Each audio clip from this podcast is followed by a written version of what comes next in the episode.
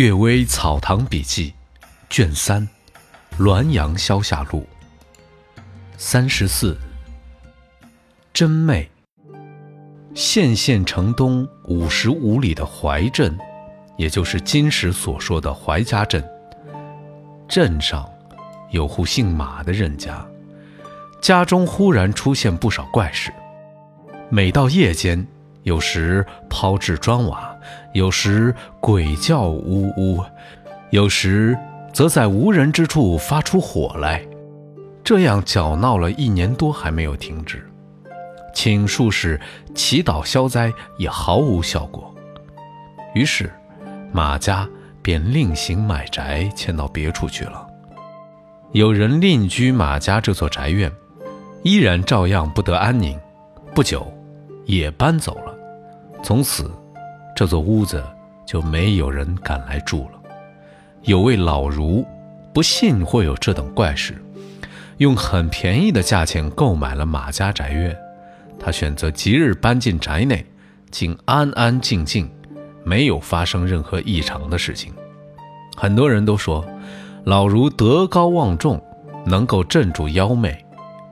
不久，有个狡猾的盗贼登门与老儒争吵辱骂。人们才知道，马家宅的各种怪事，都是老儒买通盗贼在夜间干的，并非真有妖魅。先父姚安公说，鬼魅也不过是善于变换罢了。老儒也这么巧于变换，可以把它看作是真正的妖魅。斋僧，乾隆二十四年七月，姚安公在苑家口遇到一个和尚。和尚合掌行礼说：“相别已有七十三年了，相见不请我吃一顿斋饭吗？”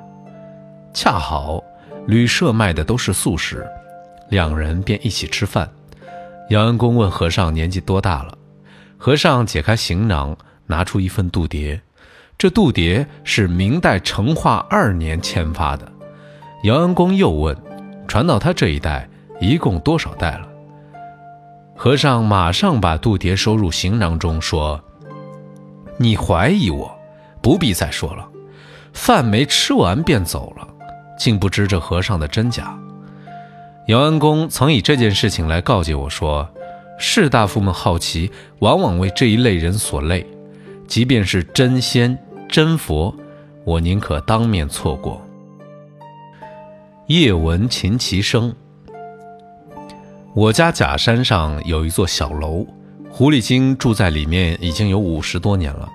人上不去，狐狸精也不下来，但时常见到门窗无风却能自动开关。楼的北面叫绿意轩，老树绿荫森森，是夏天乘凉的地方。